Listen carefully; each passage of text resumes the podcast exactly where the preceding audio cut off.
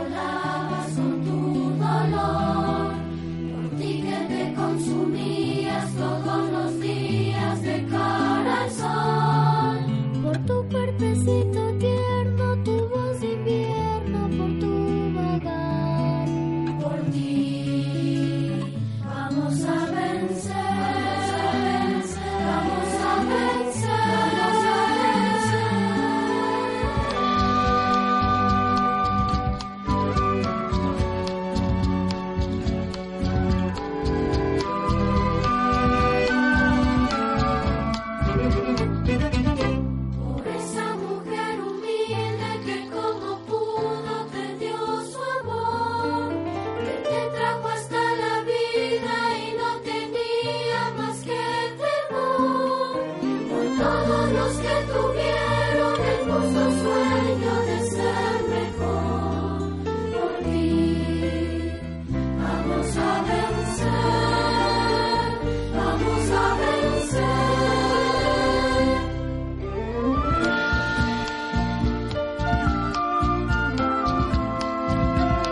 Bienvenidos y bienvenidas a un nuevo resumen de su programa Habla Santa Elena. Un gusto poder dirigirnos a ustedes semana a semana y transmitir lo mejor de la información de su espacio de rendición de cuentas. Está con nosotros nuestra compañera Cintia Pincay, a quien le damos la bienvenida.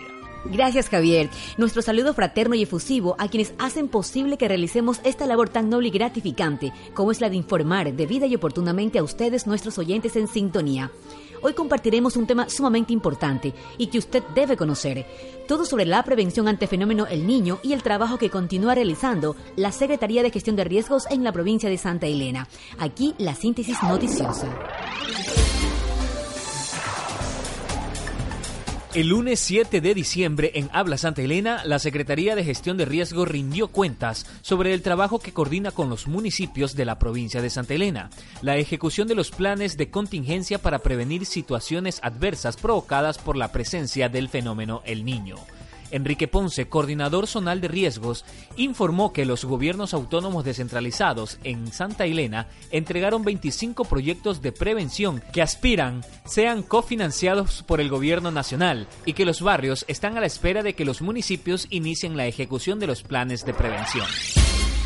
Puntualmente, en este momento la provincia de Santa Elena cuenta con los planes de contingencia a nivel de los eh, niveles de gobiernos descentralizados eh, provincial y eh, cantonales, los cuales justamente reflejan el, trabajo apuntado desde la prevención, que tiene que ver puntualmente, por ejemplo, con limpiezas de, canales, limpieza de esteros, eh, lograr que las vías por donde la probable eh, afluencia de, aguas, si se dan las lluvias como, como se tiene previsto, puedan correr libremente. Pero eso es un tema.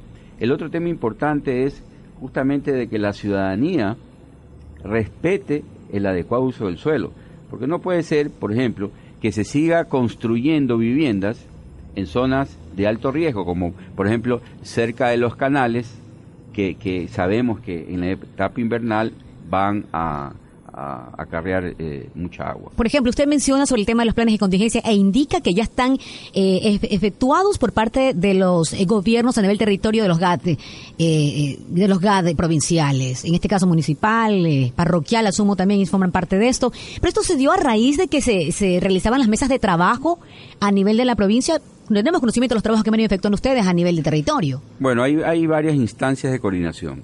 La, la instancia de coordinación a nivel de ejecutivo y todos sus representantes en territorio trabajan a través de lo que se llama el Comité de Gestión de Riesgos con una herramienta que es 24/7, 360 días al año, que son las mesas técnicas de trabajo. Estas se articulan en función del eje sectorial. Existe por eso mesa de educación, mesa del agua, mesa de seguridad, mesa de vivienda, etcétera, etcétera. Estas mesas han realizado sus planes de contingencia en función de la probabilidad de ocurrencia del niño pero es decir, ya con acciones puntuales que se deben de hacer desde cada uno del, del eje sectorial. Pero esto realmente es un valor agregado al trabajo que se ha venido haciendo meses anteriores. ¿Por qué? Porque la mesa técnica sectorial está llamada a determinar las brechas existentes en ese sector puntual en el territorio en particular. Es decir, por ejemplo, salud. Esa mesa técnica de trabajo debe estar eh, pendiente, presente, por ejemplo, de la oferta, por poner un caso, de centros de salud, oferta de, medicinas, oferta de recursos humanos para la atención de, la ciudadanía, ¿no? Que ante la probabilidad de ocurrencia de un evento extremo o adverso, deben de reforzar todas esas capacidades. En términos generales, esa es eh, la, la, función, esa es la competencia puntual de la mesa técnica por parte del Ejecutivo. Adicionalmente a esto, de acuerdo a la normativa actual y, en función básicamente de la ley COTAC, los gobiernos autónomos descentralizados son los responsables directos de la administración del territorio y del buen uso del suelo. Además, además son los primeros respondedores institucionales ante las emergencias. Eso debe de quedar claro. Y en función de esa, de esa competencia es eh, potestad de ellos justamente armar, articular los planes de contingencia, que no son otra cosa, la forma en que van a actuar ante un evento determinado. ¿Cuáles son los principales puntos que se deben tomar en cuenta para un plan de contingencia? Básicamente, lo principal, la ubicación de los escenarios de mayor riesgos en sus respectivos territorios. Eso es clave, porque debemos saber dónde vamos a tener el problema.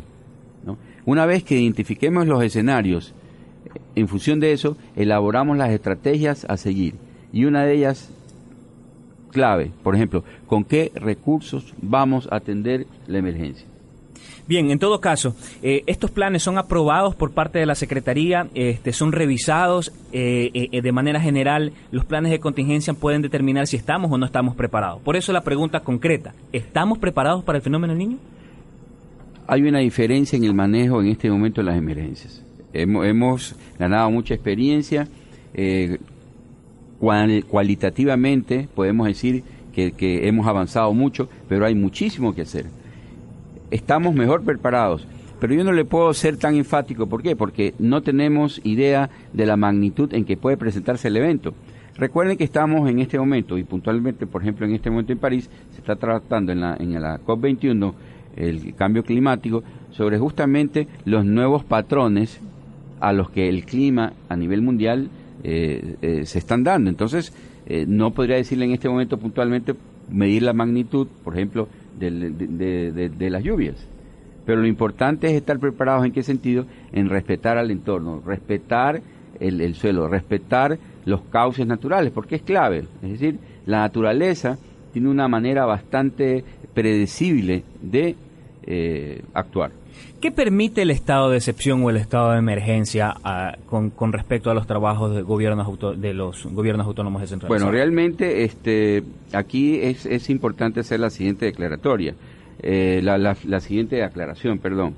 Los gobiernos autónomos descentralizados y puntualmente los, cantonales eh, tienen mecanismos para manejar de una forma eh, adecuada la emergencia. Es decir, la instancia es a través del COE y ese COE basado en información técnica científica, es decir, información debidamente sustentada sobre, sobre los problemas puntuales, ¿no? puede hacer una declaratoria de emergencia y en función de eso, justamente, eh, mover los recursos que tiene dentro de, dentro de su presupuesto para atender la emergencia. Eh, le preguntaba esto y me voy a anticipar, tenía este tema para un poquito más adelante, ingeniero, pero me voy a anticipar ya que estábamos hablando de los planes de contingencia. Eh, eh, hace unas semanas atrás, hace unos días atrás, se registró un cierre de vías a la altura de la, de, la parroquia Manglar Alto y estos, estos compañeros, estos comuneros, decían que querían agua y que aprovechando la declaratoria de emergencia, sí, ellos querían aprovechar que el municipio invierta eh, eh, este, ¿Este estado de excepción los habilita, les permite a, los municipios hacer este tipo de obras? El estado de excepción, como, como le comento, lo que busca es acelerar unos, unos procesos con relación a una emergencia puntual. Pero en el tema puntual del agua, eh, eso adolece a qué? A una falla estructural, ¿en qué sentido? De que eso debió haber sido planificado adecuadamente, no ahora, sino con mucho tiempo atrás. Recordemos que el tema de abastecimiento del agua de la zona norte de esta provincia es recurrente. El año pasado a nosotros nos tocó entregar más de 5 millones de, metros cúbicos en, líquido vital a través de tanqueros. Recuerden ustedes eso. Es decir, eh, el, gobierno central a través de la Secretaría asumió un rol que debió de haber sido asumido por las instancias locales. Tuvimos que, que meternos justamente ante, ante, ante la falta de operatividad. Entonces, el tema puntual del agua potable del norte de esta provincia, perdón, es competencia de los GATS y puntualmente del GAT de Santa Elena. Ingeniero, pero aclaremos bien la situación porque la intención de este espacio es precisamente darle la información oportuna y eficaz a los oyentes en sintonía y no crear confusión ni mucho menos el caos. Cuando eh, mi compañero le hace la consulta sobre el tema del agua como parte viable o no de la obra dentro del estado de sección, ¿es pertinente o no es pertinente? Eh, puntualmente sobre el tema del fenómeno del niño, vemos que la semana pasada, ya con las primeras lluvias que se dieron, ya los pozos se llenaron. Ya. Estamos. La naturaleza ayudó a resolver el, problema de una manera parcial, pero eso no es el tema. O sea, no debemos de agarrarnos de los instrumentos eh, jurídicos que tenemos, en este caso excepcionales, como para tratar de resolver un problema. La idea es de que en base a una planificación, a una organización del territorio, deberíamos de dar solución a un tema tan puntual como el agua potable. ¿No? Perfecto, claro. En todo caso, el canal, el, la vía, la vía idónea, usted eh, nos decía que es a través del COE, una declaratoria de emergencia Así es. del sector. Y, y, y, los GATS locales, y especialmente el GAT de Santa Elena, conoce esa herramienta, conoce ese mecanismo, porque ya lo ha aplicado en épocas anteriores. Perfecto. Este, ingeniero, proyectos y planes de, prevención. Eh, ¿Tiene una lista usted de, proyectos eh, enviados por los gobiernos autónomos descentralizados? ¿Cómo van estos proyectos? ¿Son aprobados? ¿No son aprobados? Bueno, una estrategia que tiene el, gobierno central es justamente eh, confinanciar a través del BEDE proyectos de prevención. Pero ojo, los proyectos de prevención deben ser elaborados oportunamente para prever justamente este tipo de situaciones a las, a, las que nos podemos ver abocados. En el caso puntual de Santa Elena, yo tengo un listado en el 2015 de proyectos presentados por los diferentes niveles de GAT que suman 25, pero lamentablemente, lamentablemente, casi el 98% de los proyectos han sido devueltos por falta de información, mal elaborados. Nosotros continuamente, en territorio, damos cursos de capacitación no solamente en el software que debe ser usado, sino también en la, en la parte de lo que tiene que ver con la elaboración de los proyectos. Trabajamos con los técnicos a nivel de municipio y con los técnicos a nivel de prefectura, justamente para evitar que, que la información se quede. Pero la, la, la, realidad es otra, ¿no? ¿Qué tipo de proyectos se han presentado? Disculpe. Por ejemplo, y hay un tema puntual que ya me lo mencionaron y, lo voy a comentar, reconformación y protección en las márgenes del río atravesado Cantón Santa Elena. Es un proyecto que ya fue presentado y fue devuelto por falta de información. Nosotros no podemos lamentablemente validar proyectos mal hechos y en ese sentido nosotros estamos dispuestos a sentarnos con los técnicos y guiarlos justamente para que resuelvan los problemas y puedan levantar la información como debe ser. En este caso puntual, este, esta, esta corrección está en manos del gas de Santa Elena, porque es competencia de ellos presentarnos el proyecto bien elaborado. Y reitero nuevamente todo nuestro deseo, toda nuestra predisposición para ayudar en este proceso. Pero por favor, que cada uno ejerza la competencia que esté establecida en la Constitución. ¿Existe algún monto de inversión que se haya efectuado por parte del gobierno a través de la gestión de riesgos a nivel de Santa Elena? Mire, le voy a hacer un comentario. En los últimos años, a través de esta línea de crédito que ha ido eh, variando, en cuanto a la participación, primero fue 90-10, después 80-20, 70-30, ahora estamos miti-miti, como dice, mitad y mitad, asumiendo, ojo, asumiendo competencias que no son totalmente nuestras, pero la preocupación del presidente Correa para dar eh, soluciones territoriales han sido muy, muy claras, ¿no? Entonces, en estos últimos años se han financiado alrededor de 275 millones de dólares a nivel del país, 1.060 proyectos 1060 proyectos que con todo respeto debieron de haber sido planificados y ejecutados por los diferentes niveles de gobierno en territorio. Pero, pero en todo caso, ante, ante esta falencia quizás de, de presupuestos o de visión, ¿no? Se ha metido, se ha metido la mano. Por su parte, el secretario nacional de gestión de riesgos, Luis Jaramillo, informó que la intensidad del fenómeno se redujo y que se monitorea el clima de manera permanente. Afirmó que el fenómeno avanza con lentitud a nuestras costas y que las configuraciones del viento reflejan que el evento no llegará a concretarse con la misma intensidad que se presentó en el año 97 y 98. El fenómeno del niño es un tema atmosférico oceánico que se viene configurando en el tiempo y aquí hay varios rectores que confluyen. Primero, la zona de convergencia intertropical, que es muy importante considerar, porque es en esta zona en donde se provoca la conexión atmósfera-océano. Esto ha venido evolucionando en el Pacífico Central, donde realmente se ha provocado una gran, con gran intensidad se ha manifestado. Producto de ello son estos huracanes, cataclismos, en fin. Pero, curiosamente, de lo que hemos venido observando, no solamente con los sensores, estaciones y sobre todo equipos tanto del INOCAR, de la Politécnica del Litoral, cuanto del INAME, sino de todas las estaciones que están constituyendo el estudio regional del fenómeno del niño en países como Chile, Colombia, Perú, nos indican que al momento este, este fenómeno, este acontecimiento no llega a concretarse. Esto está más o menos identificado plenamente que está concentrado a la altura del meridiano 150, es decir, casi frente a las costas de Hawái. De lo que se prevé es que avanza con mucha lentitud hacia nuestras costas y probablemente eh, no tendremos el impacto que tuvimos en el 97-98.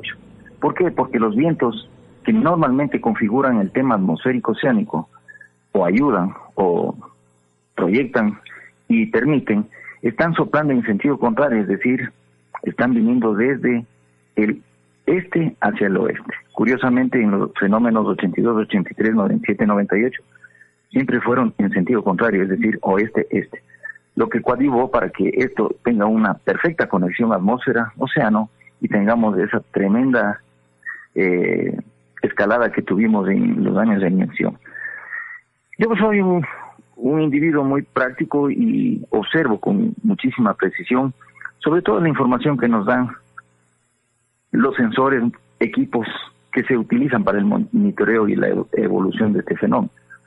Al momento, el director o el presidente del estudio regional del fenómeno del niño capítulo Ecuador, que es el director del INOCAR, acaba de llegar de Chile después de haber tenido un seminario exclusivamente de siete días para hacer la evaluación del fenómeno. Hoy en la tarde, en el Instituto Oceanográfico de la Armada, tendremos una reunión donde con precisión él nos dirá cómo es que este fenómeno se va a presentar en los próximos días en nuestras costas. Eh, creo yo que esta es una información muy interesante porque primero no nos da ese margen de riesgo que teníamos cuando las primeras informaciones de lo que se configuraba este fenómeno era casi casi complicado, muy complicado, similar a los años que se han señalado. Hoy yo creo que las cosas son distintas y con mucha y con mucho optimismo. Yo diría que será un más ni menos un invierno muy fuerte. Bien, en todo caso, este, estimado vicealmirante, eh, queda claro que la intensidad del fenómeno del niño se ha reducido de acuerdo a los estudios que usted eh, ha mencionado.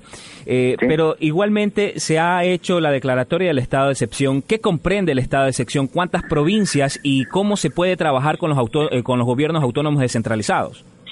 Bueno, el, como ustedes conocen, el 18 de noviembre el presidente de la República decretó este estado de excepción lo cual obviamente nos permite direccionar todos los esfuerzos y todas las potencialidades que tiene el país para mitigar en caso de que el niño se presente con mucha intensidad de una forma total y absolutamente eh, responsable y sobre todo con las capacidades que se requieren para esta actividad.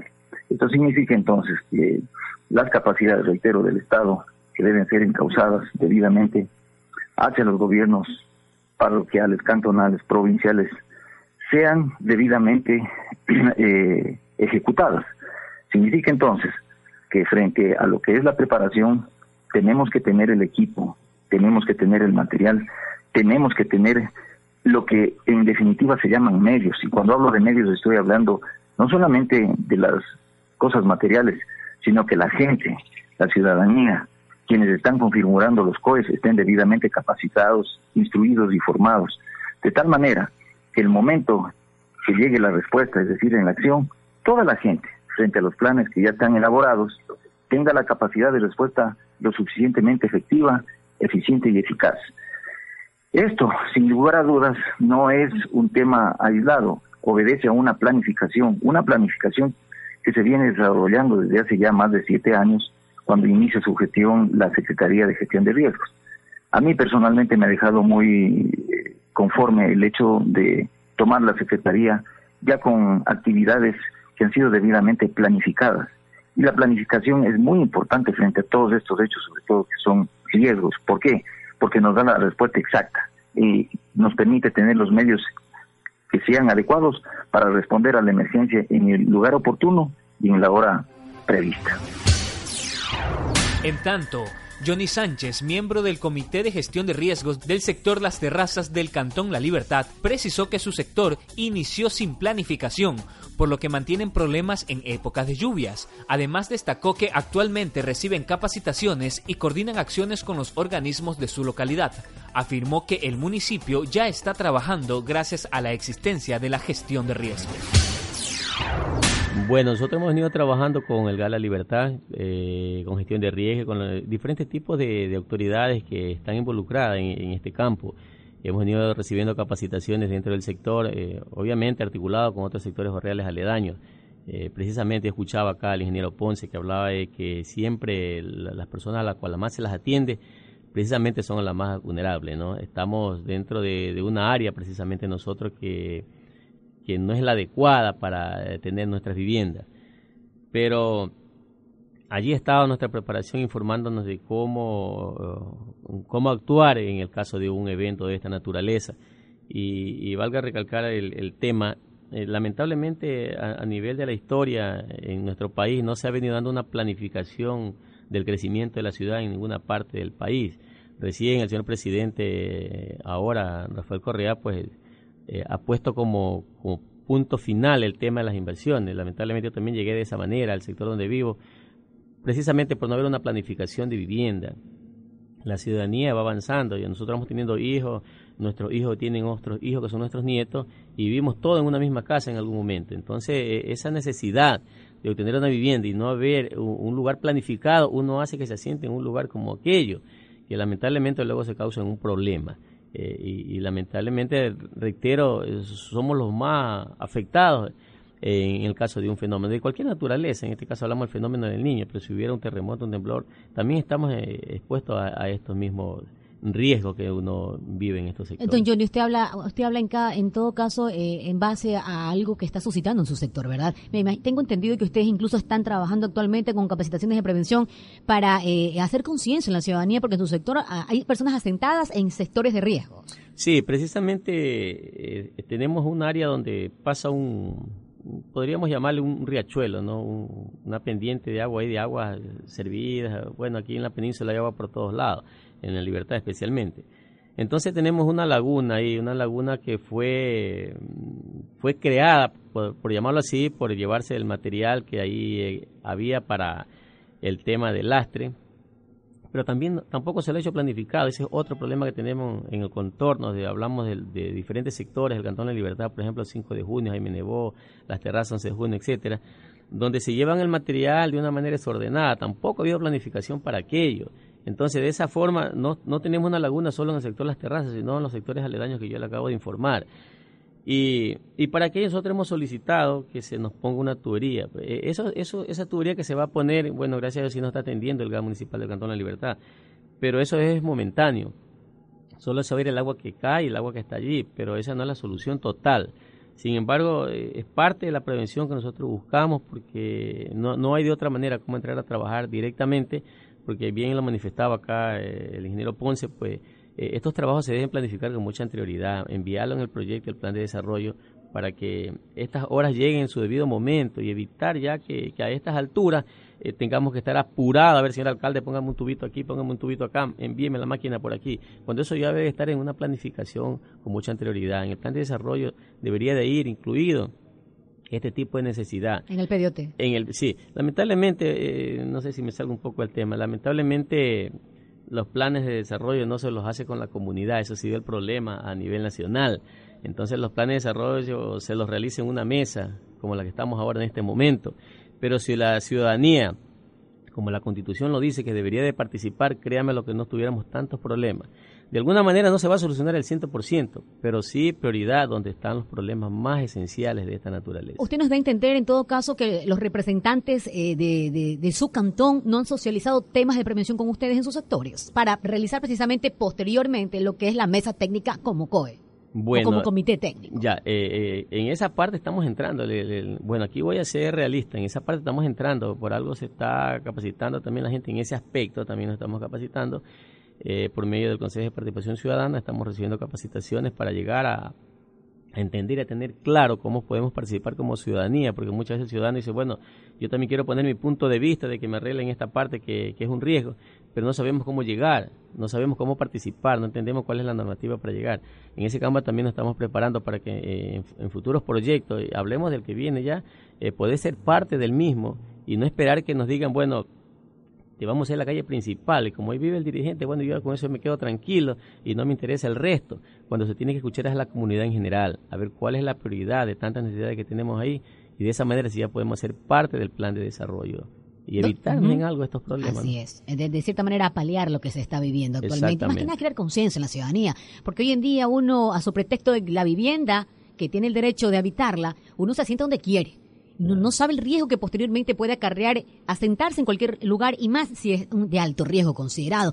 Y luego estamos pidiendo ayuda, luego estamos pidiendo que se nos atienda, luego estamos exigiendo, como se suele decir con nuestro justo derecho, que se nos dé lo que necesitamos. Pero también hay que hacer la mea culpa, pues. Aquí es parte y parte. Entidad pública y ciudadanía. La participación ciudadana parte de aquello, de ser la misma conciencia para evitar este tipo de inconvenientes. Si vemos que no hay conciencia por parte del representante de la autoridad cantonal, la conciencia tiene que partir también del ciudadano. Eh, es ahí donde yo explicaba el, tema, ¿no? Cuando ya haya una verdadera participación ciudadana, entonces el ciudadano y la autoridad ya van a llegar a, hacer conciencia. Bueno, la autoridad en poner de manifiesto que no es un área adecuada y el ciudadano, por supuesto, que va a hacer conciencia que, que, ahí no debe estar, respetar. Pero obviamente armando un proyecto de, vivienda, por, llamarlo en este caso que estamos hablando de vivienda, ¿no?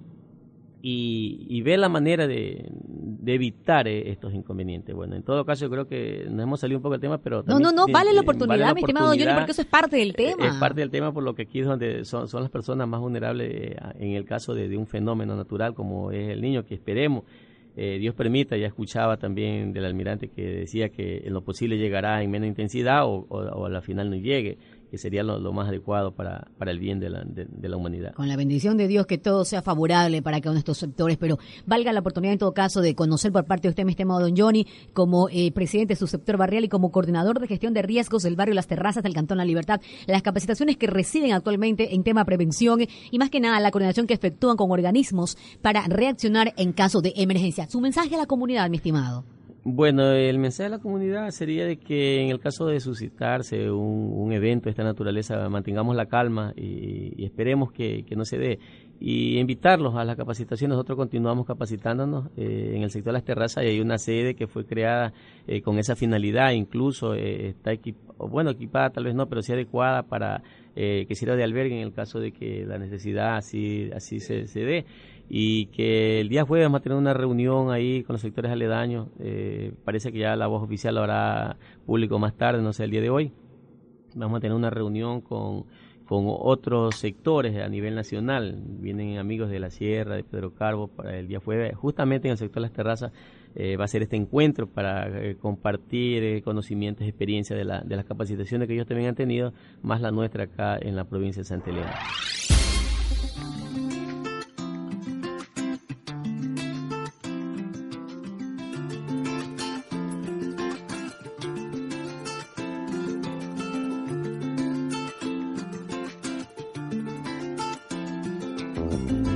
Será la patria que construimos con este sacrificio y esta esperanza? Hasta aquí el resumen informativo de su programa de rendición de cuentas Habla Santa Elena. Agradecemos su fiel sintonía y los invitamos para que nos acompañen todos los lunes desde las 7 de la mañana por esta estación. Les recordamos que nos pueden contactar a través de las redes sociales. En Twitter nos encuentra como arroba habla STA Elena, en el fanpage como Habla Santa Elena y por medio de correo electrónico habla Santa Elena arroba gmail.com. Será hasta la próxima. Para que no anochezca mitad del Gracias por escuchar. Habla Santa Elena. La revolución te saluda. El espacio ciudadano de rendición de cuentas que te informa sobre la gestión del gobierno nacional y de nuestras autoridades locales. Hasta el próximo lunes.